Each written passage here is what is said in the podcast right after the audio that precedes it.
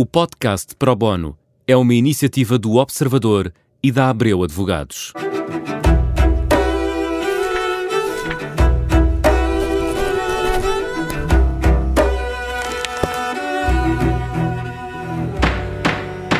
Começa agora mais um Pro Bono, um programa em que procuramos responder a dúvidas jurídicas e neste segundo episódio vamos falar de cibersegurança. Para isso temos connosco Ricardo Henriques, é, é sócio da Abreu Advogados. Olá Ricardo, bem-vindo. Antes de mais, uh, uh, o que é que pode configurar afinal um ciberataque? Bom, muito boa tarde, obrigado pelo convite para aqui estar. Eu, um ciberataque eh, será algo que eh, estará relacionado com um ataque a, um sistema informático. A nossa lei do cibercrime fala-nos em sistemas informáticos, eh, portanto, como um dispositivo, conjunto de dispositivos que têm, uh, que podem estar sujeitos a diferentes tipos de, de, ataques, no fundo, depois configuram os diferentes tipos de crimes que estão previstos na lei.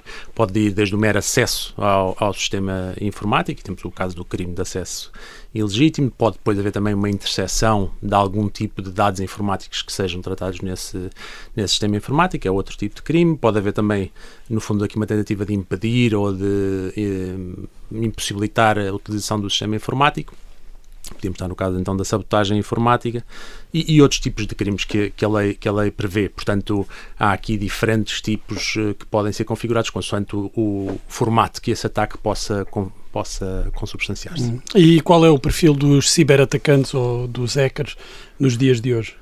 Bom, eh, um, relatório recente do, do Centro Nacional de Cibersegurança, portanto, o regulador uh, desta, desta área, um, ehm, diz-nos que há vários tipos de, de perfis de, de ciber, ciberatacantes uh, na, que podem, podem ser configurados aqui. Não é já aquele uh, típico atacante que se vê na, nas obras, de, nos filmes e nas, nas obras está literárias, na que está na cave fechado e, e, faz tudo sozinho. há, há aqui uma maior complexidade maior uh, organização por parte da, deste tipo de atacantes, embora também ainda continue a haver esse tipo de, de possíveis atacantes solitários, se calhar com um motivo ideológico ou, ou com uhum. algum tipo de, de... Mas a profissionalização? Uhum. Uh, precisamente perguntava-lhe uh, quais as motivações, porque também se foram alterando com, com os tempos, quais as principais motivações para este tipo de. Claro. Esse relatório faz precisamente, uh, no fundo, alusão a diferentes tipos de motivações que podem estar por trás deste deste tipo de ataques, eh, ou dos vários ataques possíveis. Uh, aquela que será mais comum e a, e a mais uh, premente será, obviamente, motivações financeiras, a obter algum ganho económico com, com o ataque. Hoje em dia, a expressão de, de, dos dados serem os, os, bens mais valiosos que as empresas têm é, é realmente verdadeira e, e mostra-se pela própria economia dos dados e a, a, atenção que tem sido dada a, essa, a esse bem, uh, no fundo, que, que, as empresas uh, utilizam, uh, mostra o seu valor e, e o motivo de, de, possíveis ataques. Mas depois temos, obviamente, também outros tipos de influências, influências políticas, portanto, agentes estatais que podem estar a tentar fazer algum tipo de ataques, no fundo, com orientações políticas e com motivações geo, geo, geoestratégicas ou geopolíticas. os tais ativistas com mensagens ideológicas, também o, há, alguns que possam ter alguma motivação pessoal ou algum tipo de ataque mais direcionado e, portanto, pretendam uh, desromper algum tipo de, de funcionamento Mas de algum sistema hoje em dia profissionalizou-se sobretudo. Sem dúvida, pois eh, esses serão uh, provavelmente aqueles que estão no, no, com as tais motivações económicas e que procuram uh, hum. fazer uh, muitas vezes aquilo que nós vemos e ouvimos mais, os tais ataques de ransomware, que, que, impossibilitam o acesso aos dados por parte da empresa que, que é hum. atacada hum. e que em troca de um resgate por, por esses dados. um pagamento por esses dados. Então vamos falar disso, não é? O que é que uma empresa deve fazer para uh, se proteger de ciberataques e, e proteger os dados dos clientes, que é esse tal bem tão precioso. Claro.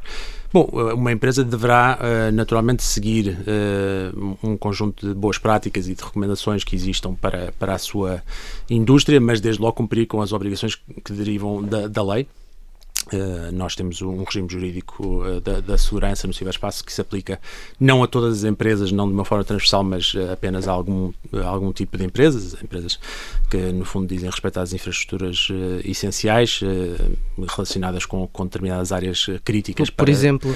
Por exemplo, a saúde, a banca, o, o, a eletricidade, a energias, enfim. Telecomunicações. telecomunicações, como tivemos o exemplo recente da, do caso da, da, da, Vodafone, enfim, que são empresas que terão sido também uh, notificadas pelo Centro Nacional de Cibersegurança, como uh, tendo sido uh, identificadas como empresas que são operadores de serviços essenciais e, portanto, devem cumprir estas obrigações, nomeadamente nomear um responsável de segurança, Uh, ter também um, um, plano, um ponto de contacto permanente, ter um plano de segurança e, e, e, inventariar também os seus ativos essenciais para saberem, no fundo, onde, onde concentrar as suas despesas. Uma Mas, pequena e média empresa tem que se preocupar com isso? Poderá eventualmente ter que se preocupar uh, com, esta, uh, com estes requisitos que agora referi, se tivesse sido uh, identificada como operador de serviços essenciais, ou, ou, eu diria que terá que se preocupar de qualquer forma, porque mesmo que não seja, deveria cumprir com estes requisitos mínimos, são aquilo que também há pouco referia, boas práticas, e que lhe permitirá assegurar que esses dados e que o seu funcionamento se mantém. Hoje em dia a dependência de sistemas informáticos em qualquer tipo de atividade é uh, evidente e, e é uh, transversal ao longo das, dos vários tipos de, de atividades que, que, as empresas uh, fazem. Acabam por ter sistemas informáticos para qualquer operação, por vezes por mais corriqueira que seja, e, portanto, necessitam de, de, salvaguardar esses, esses, sistemas e a capacidade de continuarem a operar, terem resiliência, que é aquilo que, uhum. que hoje em dia também a, a, a, própria legislação procura. Uhum capacitar e, as empresas. E o que podem fazer os trabalhadores de, de cada empresa para, para evitar este tipo de, de ataques? Bom, obviamente não o é só. Podem, o que podem e, e, também devem. Devem, claro.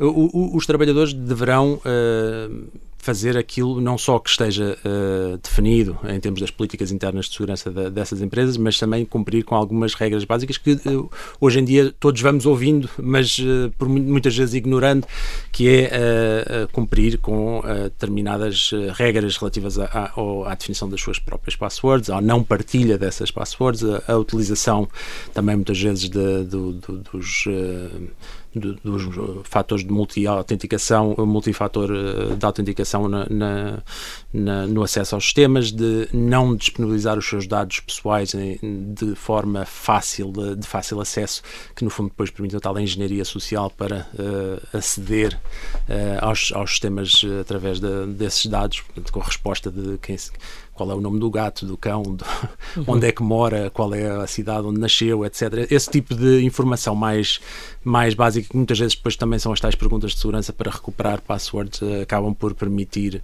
uh, quebrar essas barreiras de segurança e, e portanto, colocar em, em, risco os sistemas. E part, muitas vezes é a partilha com outras, com outros, uh, outras pessoas não autorizadas que não necessitam de, de acesso a, esse, a essa informação que depois permite também ou carregar nos tais links eh, que são uh, suspeitos, que no, que no, fundo permitem o phishing, uh, que, uh, o acesso a, a, essas credenciais ao, ao sistema através da, injeção de algum tipo de, de hum, software malicioso que, que, uma vez carregado nesse link, é instalado no, nos computadores de quem, de quem acede. Estando o dano feito, ou seja, uma empresa é alvo de um ciberataque, os dados foram comprometidos, os dados dos clientes foram comprometidos. O que é que a empresa pode e deve fazer? Bom, eh, poderá desde logo ter algum tipo de, de obrigações, se estiver abrangido por este tipo de legislação, de reporte do, desse incidente, quer ao, ao regulador, eventualmente também eh, empresas mesmo que não estão sujeitas a este regime podem ter eh, obrigações de, também de notificação à Comissão Nacional de Proteção de Dados, aos próprios titulares dos dados afetados Portanto, este uh, diria que um dos principais uh, pontos-chave numa primeira, num primeiro momento será esse ter um plano de reporte de, de, incidentes e um plano de reação e de mitigação também de, de, desses possíveis danos, uh, não só de um ponto de vista técnico, mas também do ponto de vista deste, deste, desta comunicação com as autoridades e com, com os, os clientes, hum. titulares dos dados, eventualmente. Mas além de, do dano reputacional que isso fará à empresa, como é evidente, o, o, os clientes podem pedir uma indenização tem essa possibilidade? Será uma possibilidade, eventualmente havendo algum tipo de, de, dano e não tendo sido cumpridas determinadas medidas por parte das, da, da, empresa em causa, uh, poderá configurar-se uma situação de, de, responsabilidade civil por, por uh, ter permitido o acesso aos dados desse, desse cliente, que depois era um dano uh, por causa desse acesso. E porquê é que estamos a assistir nos últimos tempos a um aumento deste tipo de crimes, nomeadamente em Portugal? Bom, o, o, aumento tem sido transversal uh, ou, ou, também, uh, diria, generalizado em todo, o mundo. em todo o mundo. Não, não é especificamente em Portugal. Obviamente, nós, como portugueses, estando em Portugal e ouvindo estas notícias, parece-nos que, que é só um aumento aqui uh, em Portugal, mas aquilo que tem sido também reportado é, é, que este é um aumento generalizado em todo o mundo. E, mas, naturalmente, como causas próximas e que poderiam de alguma forma evitar ou minimizar aqui a, a, a, este aumento de, de ciberataques, estão naturalmente também alguma uh, falta de preparação por parte das empresas, falta de, de formação uh, dos colaboradores e dos trabalhadores uh, das empresas. Há uma vulnerabilidade das empresas em Portugal neste, a este respeito?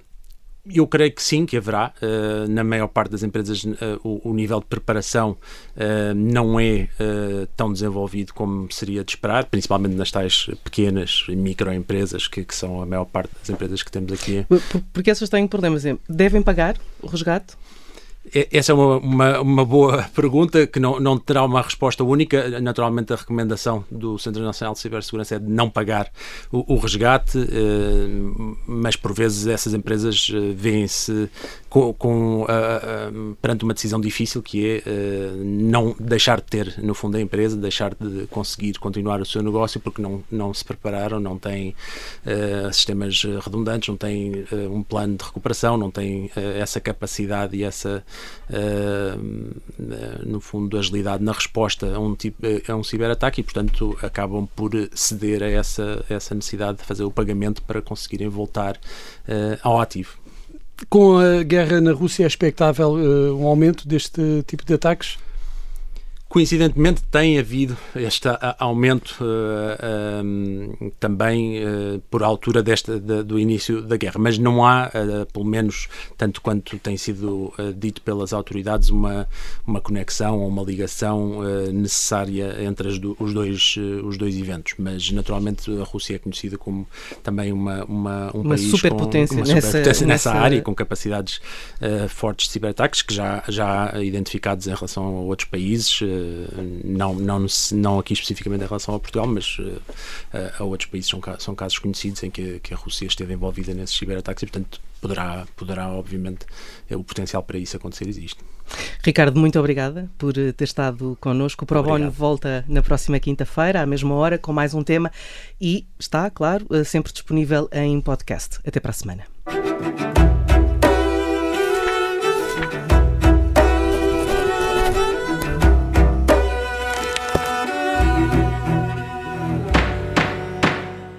O podcast Pro Bono é uma iniciativa do Observador e da Abreu Advogados.